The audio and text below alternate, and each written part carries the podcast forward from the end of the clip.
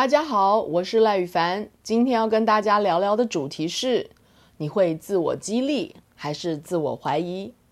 二、西式激励法。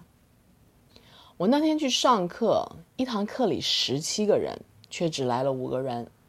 爱面子的老师很不高兴，在那里抱怨。为了安慰老师，我说今天可能太热了。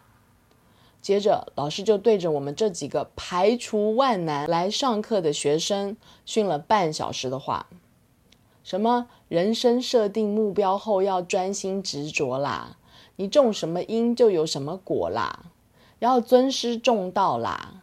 跟行为学打混多年的我，真的蛮想抓着老师的肩头跟他说：“你看看你现在惩罚的人，其实是有道的学生哦。”这些人你是该鼓励才对呢。我认为中式激励要不就是文不对题，明明是想鼓励，却怕别人骄傲大头症，所以反而用讽刺或贬低的方法来讲；要不然就是惩罚和鼓励对不上你要修正的行为，人家明明就是做对的人，你却要惩罚人家，然后做错的呢，你却可能奖励了。要不然就是同样的行为，这一次被奖励了，下一次却要被惩罚，这样子人会很累耶。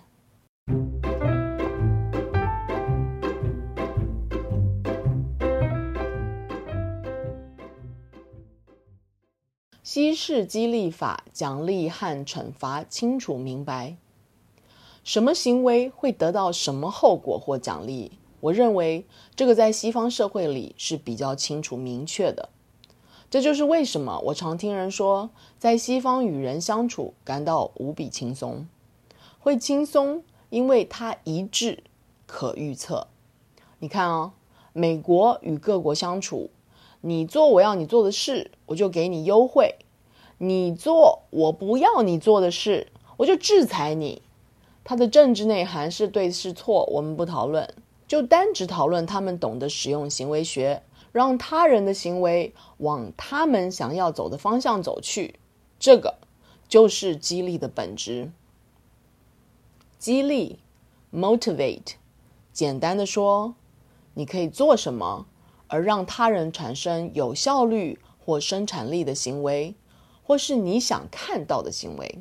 比如以前我在太平洋电话公司做主管时，我管的是中文部门。我有一个大姐同事，管的是塔加禄语，就是菲律宾话。我比她早上班，晚下班，但是她部门的业绩永远比我强。后来我去上了管理课程，接触到了行为学，才知道为什么。我那个时候是一个烂好人，为了希望大家努力，所以我总是把奖金拿出来请部门里所有的人去吃饭。然后我把我所有的时间都花在表现落后的同事上，这样一来，表现不好跟表现很好的人一样，通通有饭吃；而表现很好的人，我却没有花时间奖励或鼓励。但是表现不好的人却可以占用我大把的宝贵时间，这就是不该鼓励的鼓励了，而该鼓励的却没得到鼓励，反而是一种惩罚。我这个大姐同事有一次感触很深的跟我说，在你部门里做表现好的人真的好倒霉哦。大姐同事却不一样，她把她的要求说明白、教清楚后，她就花大把的时间抓别人做对的事。我每天看她拥抱这个人、亲吻那个人，他们的部门总是在庆祝什么？她在鼓励表现好的人。你会发现，大姐把表现好的人到底做了什么，大肆的宣扬，大家看了就想：哦，原来这样子就可以得到奖励哦，大家起而效仿。做不对的人，他花合理的时间教导，然后让他们自己操练，取得自然的后果。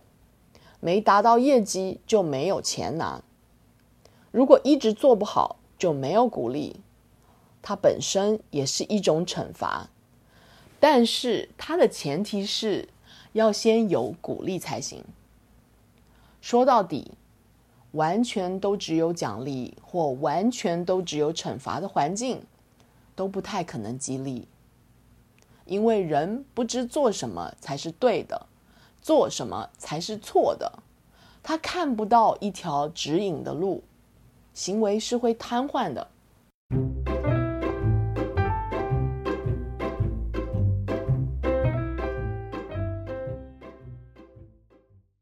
重要时刻，自己对自己讲的话能够决定胜负。在不同的激励环境下成长的人，会跟自己有不同的对话。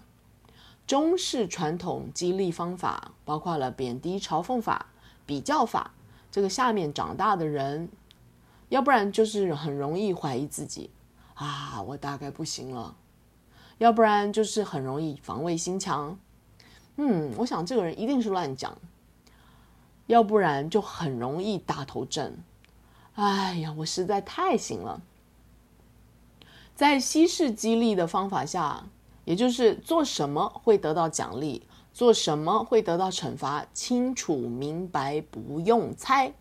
在这样子环境下长大的人，会取得鼓励自己的词汇，能够不卑不亢，自己鼓励自己的人。就是得到了永续的激励，就像一个自己能给自己充电的电器，就拥有了永续往前进的动力一样。我在学校做咨商师，常常有机会接触学生的比赛，因为很多老师会邀请我，或者是跟我说他想我去。我常常见到非常努力、认真精进的中国孩子，在关键时刻因为自我怀疑而败下阵来。要不然就是因为第一轮比赛取得好成绩，快速的膨胀自满。他们会这样子，是因为他们平时过度的被剥夺鼓励，这样子的人反而容易出错，败下阵来。再不然就是因为在家太常被嘲讽或贬低的方法激励，而容易对别人给的反馈有防卫心，不接纳他人反馈的人很难进步，也很难取得好成绩。这样真的很冤，我总是感到万分的惋惜。如果你发现自己有无法激励自己，却有很容易自我怀疑的问题，那推荐我的书《情绪界限：孩子人生必备的竞争力》，现在也有电子书哦。以上就是今天的 Podcast。如果想查询关于我的书的资讯或更多消息，也欢迎你到赖宇凡官方网站 sarahlie.com。那我们下次聊喽，拜拜。